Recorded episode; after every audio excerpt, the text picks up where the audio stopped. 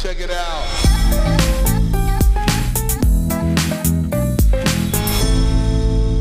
Hallo und herzlich willkommen bei Schaff dich glücklich, der Startup-Podcast für Entwickler. Jurek, Benny, wie geht's? Wie geht's?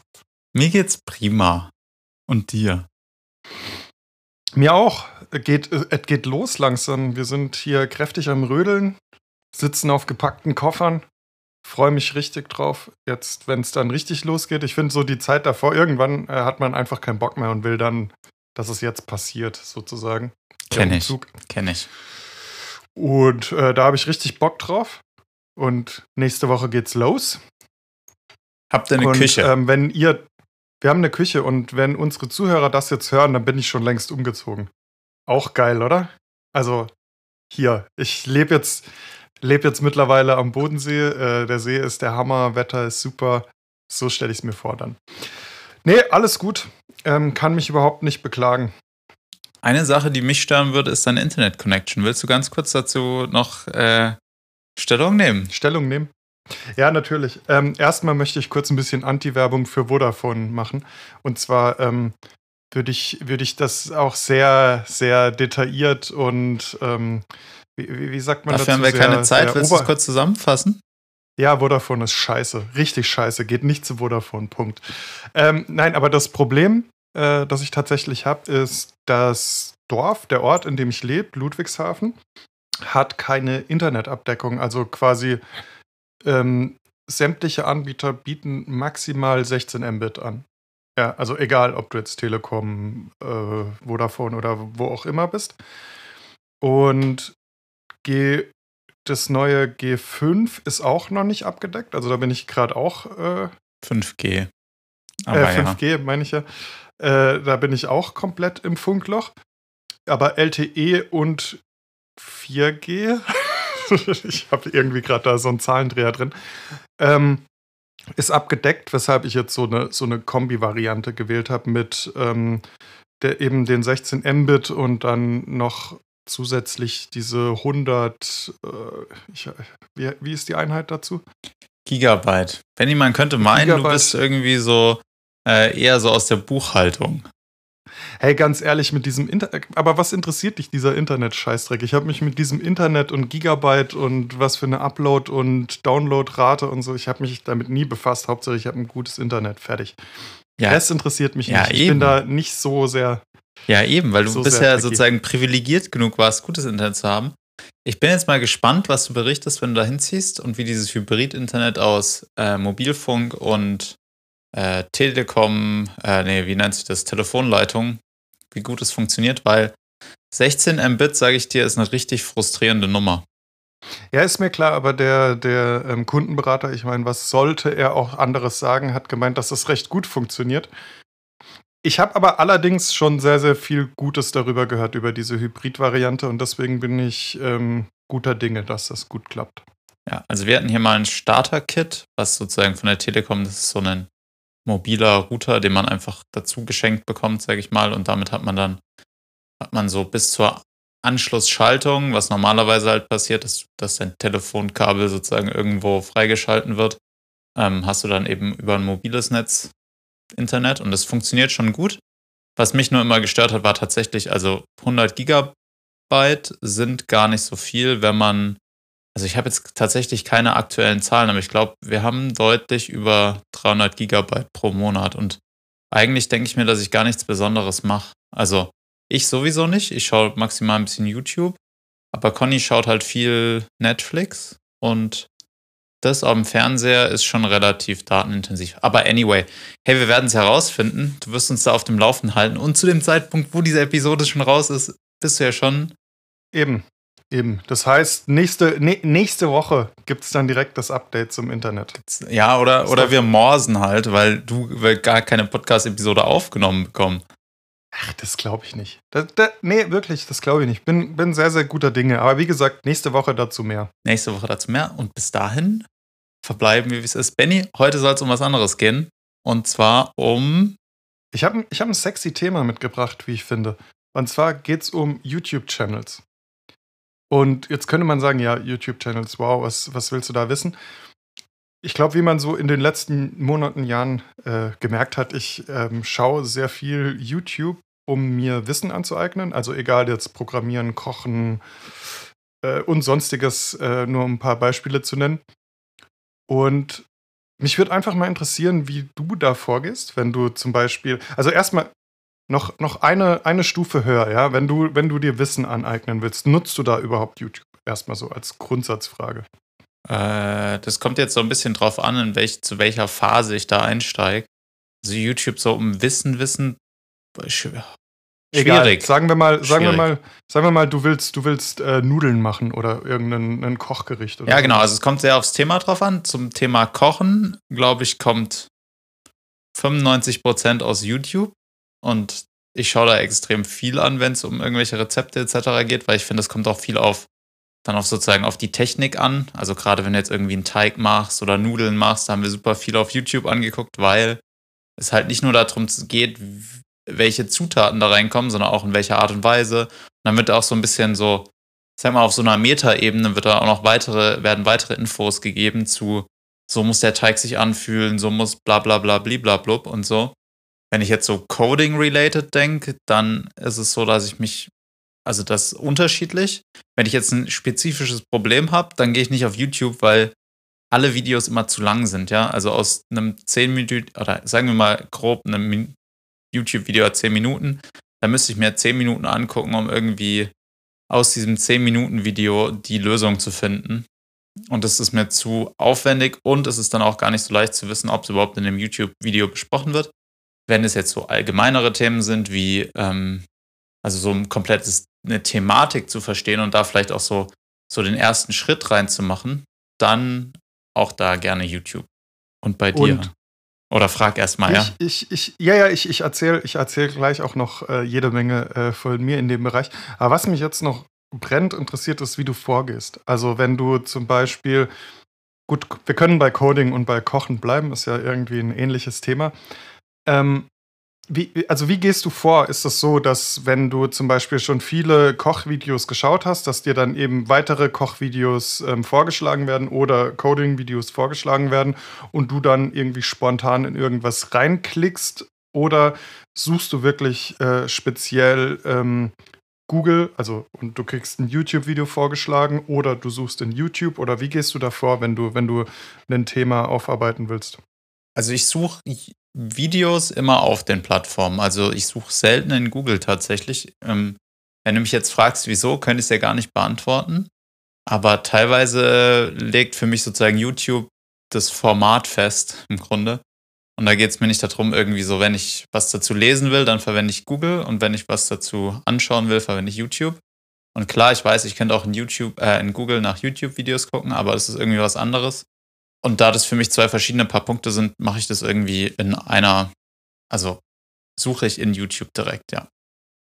Ja, witzigerweise, also da nur so, so am Rande, ähm, was mir aufgefallen ist, wenn du, also YouTube gehört ja zu Google, aber ich finde, die Suche über Google nach einem YouTube-Video funktioniert irgendwie gar nicht so gut. Also wenn ich, ähm, ich, ich gucke auch innerhalb von YouTube, wenn ich mich äh, zu einem Thema informieren will ähm, und, und da auch noch äh, kurz ähm, zusätzlich zu dem, was du gesagt hast, da bin ich nämlich voll bei dir, gerade was, also für mich, gerade was Coding oder Kochen angeht, ähm, schaue ich wahnsinnig gern YouTube-Videos und wälz ungern Dokumentation, weil bei beiden Themen, das passt eigentlich ziemlich gut zusammen, ähm, hilft es mir, wenn ich sehe, was passiert in dem Moment, wo jemand sagt, okay, und nun führe ich diesen Schritt aus. Also keine Ahnung, weißt du, wie, wie knete ich den Teig oder, oder wenn ich ähm, einen Skript laufen lasse oder sonst irgendwas, was passiert dann? Also einfach, um auch so ein bisschen einen Vergleich zu haben, was passiert bei mir, was passiert dort. Also da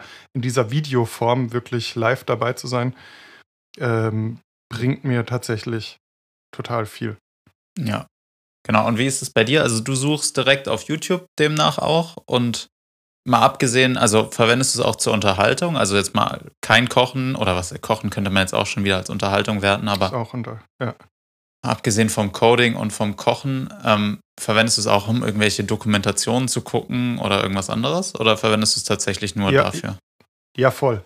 Mega. Also ich, ich nutze YouTube äh, zum, zum Podcasten Also das habe ich ja schon ein paar Mal erwähnt. Also da ich, ich gucke mir ganz viel ähm, Fußball-News, ähm, Anime-News, äh, Star Wars, äh, Marvel, all diese Dinge, äh, wenn dann irgendwelche Episoden durchgesprochen werden etc. Also wirklich als ähm, visuelle Podcast-Plattform, aber ich schaue auch Dokumentationen. Ähm, es gibt so einen Fotograf hier aus Deutschland, der heißt Jaworski. Ich weiß nicht, ob dir das was sagt ist, ähm, genau, ist einfach ein, ein Typ, der hat ähm, relativ viele ähm, Fotografie-Tutorials in deutscher Form gemacht ähm, auf YouTube und hat sich dann ein Haus in Frankreich gekauft und das, die, die, die Reihe heißt Maison Jaworski und hat dann halt einfach sozusagen dokumentiert, wie er dieses Haus umbaut und so und hat ja, ich, ich fand, es war mega gut umgesetzt. Also er hat das alles selbst gedreht und einfach eine große Ästhetik da in Bild,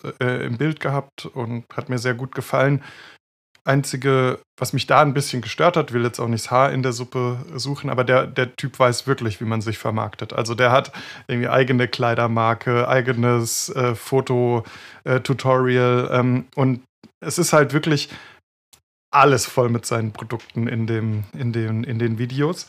Was ich teilweise nervig, aber auch richtig geil finde, weil, weil das ist ja, ist ja genau die Plattform, wo du dich halt selbst vermarkten kannst. Darum soll es heute nicht gehen. Nur da nochmal zum Jaworski und ähm, zum Thema Dokumentation. Also ich 100% genau dafür nutze ich es. Und wie ist bei dir zur Unterhaltung? Äh, ja, also ich schaue viele, oder was heißt viele, aber ich schaue Dokumentationen da drauf und finde die teilweise auch spannend. Wobei die tatsächlich meistens über den Algorithmus einfach kommen. Die spült es dann so hoch in die Timeline. Und dann, ähm, da erwische ich mich manchmal, dass ich halt auf irgendwas draufdrücke, weil es mich dann irgendwie in dem Moment interessiert. Und teilweise, also häufig vom WDR, da gibt es, glaube ich, relativ viel NDR. Dann, was mir gut gefällt, ist BBC. Die machen, also ich mag es halt auch sozusagen keine, nicht nur deutsche Dokumentation, sondern BBC hat super geile so und so Zeug manchmal finde ich es einfach sehr entspannend, sowas anzugucken. Ähm, und um dann auch so in so komplett fremde Themen einzusteigen, um einfach mal so, ja, so Blick über den Tellerrand, so ein bisschen zur Inspiration vielleicht auch. Ja, und sonst, sonst tatsächlich habe ich schon so eine Liste von Abos, wo ich regelmäßig reingucke. Und dann habe ich so eine, diesen einmal sind sie thematisch, also dass ich irgendwie sage, okay, zum Beispiel, was war es letztes Mal? Den Link habe ich, glaube ich, als Link der Woche genommen, dieses HTTP 203 von ja, Google. den mhm. Google-Developern, genau. Oder oh, was gibt es denn noch? Google. Ähm, dann gibt es grundsätzlich Tutorials von den Google, ich glaube Google Chrome heißt der Channel. Anyway, da gibt es so ein paar Channels, denen ich halt folge und da halt immer wieder gucke. Und dann habe ich so ein paar Channels, da finde ich das Konzept spannend. Also da geht es mir gar nicht so wahnsinnig um den Inhalt. Und ich glaube, sowas wie du von. Warte ganz kurz. Ja. Bitte, bitte nimm's mir nicht vorweg, weil das sind genau die Fragen, die ich dir jetzt gleich stellen will. Dann, also, dann schieß mal los. Um da vielleicht thematisch kurz, kurz der, der, der, dem, was du jetzt sagen willst, dem Ganzen so eine Überschrift zu geben, wird mich nämlich wahnsinnig interessieren, nach welchen Kriterien und da jetzt wirklich speziell im Bereich Coding du deine YouTube-Channels ähm, auswählst.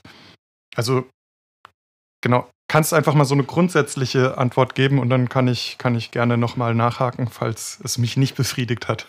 Mhm. Ich würde Coding oder diese Coding-Channels in zwei, zwei Arten unterteilen oder drei Arten. Einmal Konferenz, also Konferenz-Talks, einfach aufgenommene praktisch Keynote-Präsentationen. Sei es jetzt zum ganz typisches Beispiel die Shopify Unite oder so, die WWDC oder eben auch spezifischer irgendwie von West Boston Talk auf irgendeiner Konferenz. Das ist jetzt natürlich alles schon so, die letzten eineinhalb Jahre war da nicht so viel, aber ich sag mal, da davor war relativ viel in die Richtung. Da finde ich, da war mein so Hauptgedanke, einfach neue Sachen aufschnappen, weil häufig wird es eben auf Konferenzen vorgestellt. Und da kann man dann einfach auch so ein paar große Konferenzen eingeben und dann, ja, sieht man die Videos dazu. Und dann äh, würde ich es in Soft Skills und Hard Skills unterteilen, vielleicht noch Tutorials. Aber es gibt eben so HTTP 203, das ist, finde ich, so ein bisschen so ein aufgearbeiteter Channel. Also da wird nicht einfach nur gecodet und irgendwer spricht dazu was, sondern es ist wirklich ein Format. Da hat sich jemand richtig Gedanken zugemacht und hat auch so Zwischenslides und weiß ich nicht was alles. Und meistens wird an so einem kleinen Beispiel, eher an so einem, ja, an einem Beispiel eben gearbeitet. Und dann gibt es noch die Tutorials oder so Hard-Skill-Sachen und da wird einfach so eine ganze Thematik einfach besprochen. Schon auch natürlich mit dem Fokus, dass es sinnvoll ist, aber ähm, es wird so ein tendenziell echteres Problem gelöst und nicht einfach nur so, okay, wir haben hier so ein Code-Sample und dazu machen wir jetzt irgendwas. Also ich finde jetzt zum Beispiel der Channel von Google, der ist ja auch visuell, finde ich, recht gut aufgearbeitet. Würdest du den auch schauen, wenn das jemand, also quasi vom Knowledge ähm, selber wäre? Ja, also genauso gut, genauso, genauso viel Wissen, das da vermittelt wird. Aber jemand, der jetzt vielleicht, sagen wir mal, drei Wochen dabei ist, ja, und bei dem du halt einfach so ein kleines Video in der Ecke siehst, ja, ohne irgendwie zu bearbeiten, ähm, der vielleicht das von der Stimme und von der Art und Weise, wie er das präsentiert, noch gar nicht so drauf hat, einfach mal runterrattert, wäre das für dich ein Problem oder würdest du sagen, hey, ist für mich 100% genauso wertvoll, interessiert mich gar nicht, wie das jetzt äh, visuell aufgearbeitet ist? Hm, ich würde unter, also ich finde, da gibt es Unterschiede zwischen wie visuell sind Dinge und wie sind halt, also schwierig finde ich, wenn es Audio schlecht ist oder die Videoqualität schlecht ist. Also wenn man einfach den Code auf dem Bildschirm schlecht lesen kann, dann ist es de facto No-Go für mich. Dann schaue ich das nicht weiter, weil was habe ich, also davon, ja. Also wenn ich dann irgendwie erahnen muss, was da passiert, finde ich es schwierig.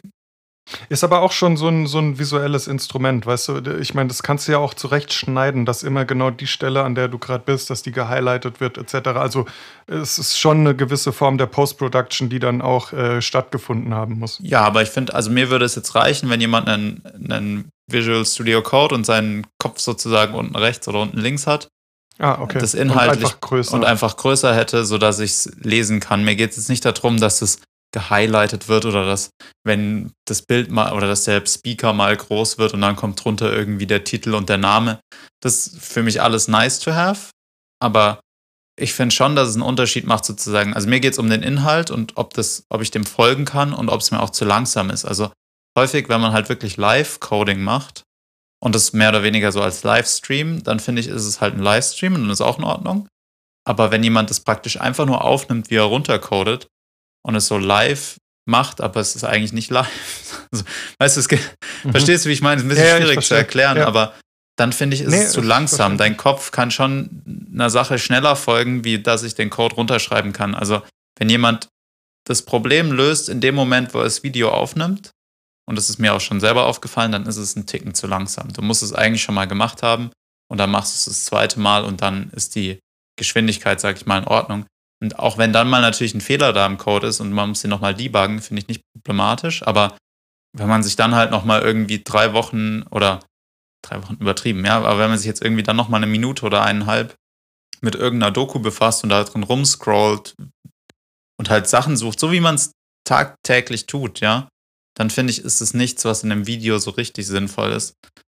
Weil du möchtest ja als Konsument des Videos eigentlich halt schon so eine bisschen aufbereitetere Version haben. Also ich finde, es gibt so einen, es gibt so einen, äh, ja, praktisch einen großen Bereich, in dem man, in dem es Spaß macht zu gucken. Und dann gibt es aber auch einen Bereich, in dem das, sag ich mal, zu unpolished ist. Und das würde ich mir dann auch nicht angucken wollen. Also, das finde ich dann ist zu langweilig irgendwo. Wie machst du das oder auf, auf was legst du am meisten Wert? Ich, ich mag es tatsächlich, wenn, wenn, also ich würde zum Beispiel Konferenzen würde ich auch so in, eher so in den Bereich Dokumentation packen, weil das ist ja wirklich halt einfach dokumentiert irgendwas, was stattgefunden hat. Und ich finde, eine Dokumentation kann man sich auch wirklich wunderbar wie ein Podcast einfach so nebenher so ein bisschen anhören. Und wenn es einen dann interessiert, dann guckt man mal hin und ansonsten lässt man es halt einfach laufen. Also es geht für mich in so eine, in so eine dokumentative Richtung. Ähm, dann gibt es noch die Variante, dass ich wirklich ein Problem habe, das ich lösen möchte und dann suche ich danach, ja. Ähm, und, und äh, also erstmal google ich natürlich und gucke auf Stack Overflow und was weiß ich. Und wenn ich dann irgendwie so das Gefühl habe, okay, ich habe es jetzt zwar gelöst, aber ich würde es gerne noch so ein bisschen tiefer verstehen, dann schaue ich häufig auch noch nach YouTube-Videos, weil, wie vorhin beschrieben, wenn dann wirklich jemand so durch den Prozess geht, ja, und erklärt, was passiert da, finde ich manchmal einfach extrem wertvoll.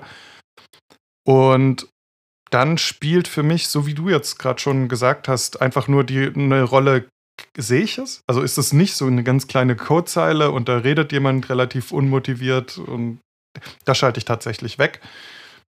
Ähm, ist, ich finde, es ähm, gibt noch sehr viel Knowledge im, im indischsprachigen Raum, die, die ähm, ganz viele Tutorials machen. Da habe ich tatsächlich auch Probleme zu folgen, weil ich es teilweise vom Dialekt her ziemlich anstrengend finde, irgendwie zu verstehen, was. Also da komme ich auch nicht so gut mit. Ähm, ist dann auch was, wo ich dann sage, okay, dann gucke ich mal, ob es irgendwie noch eine Alternative dazu gibt.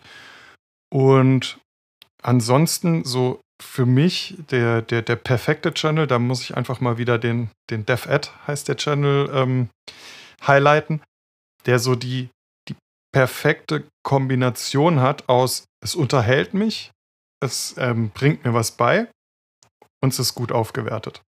So, ich, ich, ich mag den einfach. Also die, die Themen, also es ist natürlich halt auch eine Art von Developer, die jetzt genau in meinen Themenbereich fällt. Also mit React, ähm, sehr designorientiert, sehr animationsorientiert. Und der macht einfach coole Sachen. Um mal so ein Beispiel zu nennen, ähm, Apple hat für seine EarPods so einen, so einen Slider gemacht, weißt du, wo du, wo du durchslidest. Und dann kommst du auf so ein Video, wo jemand halt ganz fancy mit seinen Haaren so durch die Gegend weht und ähm, die, die EarPods dabei präsentiert. Und er hat eben genau dieses Video genommen. Und wenn du dann mit der Maus scrollst, bewegt sich sozusagen dieses Video vorwärts und rückwärts. Also richtig, richtig geile Apple-Animation halt. Und das hat der zum Beispiel nachgebaut und das Ganze halt auch richtig gut, also so, dass du es komplett verstanden hast. Und was ich da halt cool finde, ist, manchmal macht er dann halt einfach eine Pause und zeigt zum Beispiel einen Kartentrick oder sowas, ja. Und so diese Kombination aus, ich muss dann schmunzeln und es unterhält mich und ja, macht für mich einfach so diesen, diesen perfekten YouTube-Channel aus.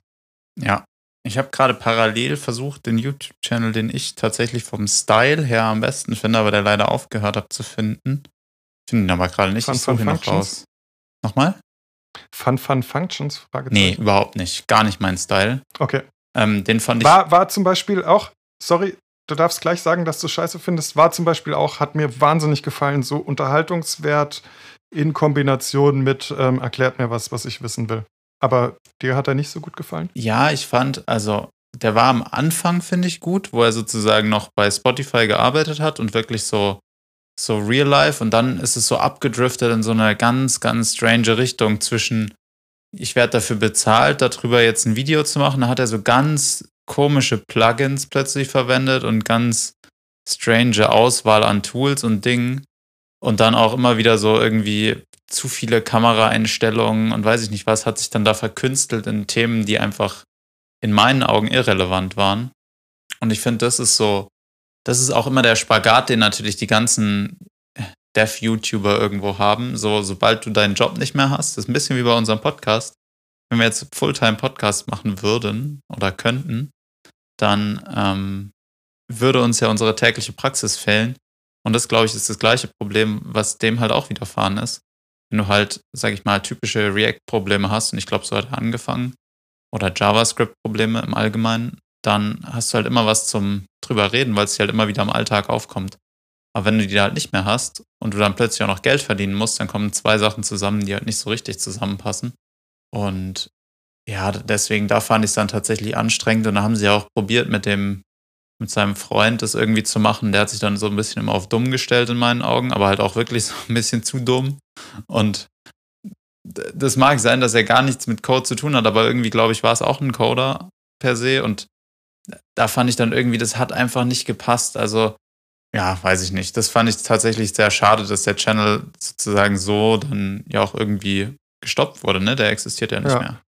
Ich, nee, der ist gestoppt, aber ich glaube auch, weil er ausgebrannt ist, irgendwie Burnout-mäßig, habe ich da was ähm, gehört. Und du wolltest gerade einen, einen, Channel empfehlen, den du richtig gut fandest. Ja, den finde ich gerade leider nicht. Okay. Während du weiter suchst, stelle ich dir noch eine letzte Frage zu dem Thema. Und zwar, wenn du, wenn du dir das dann anguckst, was für eine Rolle spielt für dich die Größe des Channels? Also wenn jetzt zum Beispiel du ähm, einen Channel siehst, der 200 Follower hat, gibst du dem eine Chance? Ja, wieso nicht? Also Channels fangen immer irgendwann klein an und das heißt, also in meinen Augen gibt es keine Relation zwischen Größe und Qualität. Also natürlich gibt es die auch, weil du halt, wenn du, wenn es dein Hauptjob ist, kannst du da halt dementsprechend viel mehr Zeit drauf investieren oder manchmal ist ja auch eine Firma im Hintergrund, die dann einfach dafür Geld gibt. Aber per se, glaube ich, ist es nicht, also wäre es für mich jetzt nicht, nicht relevant. Okay. Ich habe den Channel gefunden, Just for Funk, Programming in Go. Hm. Und zwar. ah, okay. ähm, ich dachte gerade, warum kenne ich den nicht? Aber Warum kennst du den nicht? Ja, genau, der hat auch nur 36.000 Abonnenten. Der hat inzwischen auch aufgehört. Ähm, das letzte Video, ich kann mal kurz gucken, oh, ist vor einem Jahr. Ist gar nicht so lang her. Und der hat ja relativ praxisnahe Sachen erklärt in nicht so direkt Entry-Level. Und ich finde so, da ist dann auch so ein Punkt bei YouTube super viele Entry-Level-Sachen, weil natürlich danach suchen die Leute. Und was machst du, wenn du auf YouTube bist? Du versuchst Reichweite zu bekommen. Das heißt, da ist irgendwie so ein bisschen so ein Knackpunkt, so, wo schaffst du es, ähm, ja, so ein bisschen tiefergehende Probleme plötzlich mal zu sehen. Also ich finde immer so, ja, es gibt, äh, wei- weiß Gott, wie viele so How to get started with React Tutorials oder auch mit React Native oder Swift oder sonst irgendwas, aber so, wenn es dann wirklich ums Eingemachte geht, dann werden die Quellen plötzlich rarer oder praktisch kaum noch verfügbar. Ja. Ähm, und gefühlt sind da auch die, die sozusagen groß sind im Tutorial-Geschäft, haben da einfach nicht genug, genug Wissen und genug irgendwie Praxiserfahrung, um überhaupt darüber reden zu können. Also so Large-Scale Das React glaube das glaub ich, das, das, das glaube ich nicht mal. Ich glaube einfach, dass, dass die, die Sachen nicht so häufig gesucht sind, wenn es dann wirklich in die Tiefe geht. Ganz klar. Und glaube ich schon auch, dass einfach, es gibt dann, natürlich wird es nach oben hin, ist ja wie eine Pyramide. Je größer die JavaScript-Applikation, desto weniger Leute gibt es, die irgendwie jemals damit Erfahrung gemacht haben. Und finde ich aber halt, wie gesagt, einen spannenden Bereich eigentlich. Ja, voll. Weil, ja, häufig sind es dann halt die Probleme, die als nächstes kommen. Ne? Wie upgrade ich denn wirklich eine React-Version oder so? Natürlich gibt es dazu dann vielleicht auch mal irgendwo ein Video oder eine Konferenz oder so. Aber es ist nicht so das Standardthema, klar, weil es halt auch nicht so viele suchen. Aber ich denke, gerade in die Richtung könnte man mehr machen. Und Total. Man muss auch Total, dazu bin ich sagen-. Wenn man jetzt in JavaScript guckt, da ist halt, finde ich, wahnsinnig viel verfügbar. Und die anderen Sprachen sind tatsächlich deutlich dünner belegt. Und ich bin ja immer wieder noch auf der Suche nach einer, äh, oder ich möchte eine Swift oder macOS App schreiben. Und mal abgesehen, ob ich die in Swift schreibe oder in React Native oder sonst irgendwas. Da finde ich, gibt es tatsächlich nicht so wahnsinnig viele Tutorials, die wirklich so Start to End sind, sondern die fokussieren dann halt auf irgendeinen so Sub-Sub-Bereich oder sind halt so oberflächlich, dass sie, dass das sind halt so die, diese Captain Obvious Themen, die kannst du auch irgendwie über Dokumentation und Stack Overflow lösen, aber gerade wenn du dich dann in so einen Thematikbereich eindenken willst, finde ich, ist da nicht so wahnsinnig viel vorhanden und mir fällt es echt schwer da und ich habe da jetzt schon mehrere Anläufe genommen, da irgendwie reinzukommen und irgendwie ist es ja, frustrierend. Und ein Bezahltutorial würde da für dich nicht in Frage kommen. Per, se würde ich auch was dafür bezahlen. Ich glaube, das wäre gar nicht so der Punkt. Aber auch da wüsste ich einfach nicht wo. Ne? Also es gibt Ray Wenderlich, ich glaube, das ist die größte Seite dafür, für so äh, iOS-Applikationen, Android-Entwicklung. Mhm. Und das habe ich schon mal gehabt. Das ist so ein Abonnement, das kann man abschließen. Aber irgendwie finde ich auch da, das ist nicht so mein Style von, wie ich gerne Videos habe. Das ist so sehr gestellt Ja, und sehr, sehr eben fokussiert auf Example Code, der halt irgendwas Bestimmtes macht. Und ich finde immer so, den, den Teil habe ich inzwischen gelöst, ja, aber gerade so, wenn es dann ums Zusammenführen von Themen geht, und zum Beispiel, wie baust du eine Architektur, wo du irgendwie, ja, ein bisschen wie bei, bei React ja auch, ja, du hast irgendwie einen Frontend, das kannst du irgendwie schön bauen, aber sobald du irgendwie HTTP-Requests hast oder sonst irgendwas, dann wird es plötzlich dünn, ja. Wer, wer bespricht das wirklich mit dir, wie du das so, wie du das aufbaust, oder dass es architektonisch auch schön ist. Also nicht so, ja, guck mal, du kannst es halt hier einfach in so einen Hook bauen und dann ist es ja super simpel. Das, ja, funktioniert, verstehe ich auch. Aber die, das ist ja nichts, was sozusagen dann dahingehend, was du so bauen würdest, wenn du eine ganze Applikation bauen würdest. Oder wenn du plötzlich Shared, Shared äh, State hast, der sich zum Beispiel um die Authentication kümmert, der eigentlich höher gelagert sein muss. Und jetzt bei React wüsste ich, wie ich es löse, oder hätte ich zumindest Lösungsansätze. Aber ich habe halt gar keine Ahnung, wie das in einer anderen Programmiersprache funktionieren würde. Oder sage ich mal in so einem anderen Konstrukt wie einer iOS-App oder Ja. einer Android-App. Da finde ich halt wirklich, wenn ich da auf YouTube dann nicht mehr weiter weiß, da greife ich dann meistens auf Bezahl-Tutorials zurück und achte dann halt auch wirklich speziell drauf, dass das jetzt nicht irgendwie der nächste nervige Getting Started Guide ist, sondern dass man halt wirklich sagt, ähm, man, man baut was, das dann am Ende des Tages Production fertig ist. Das finde ich dann immer ganz wichtig.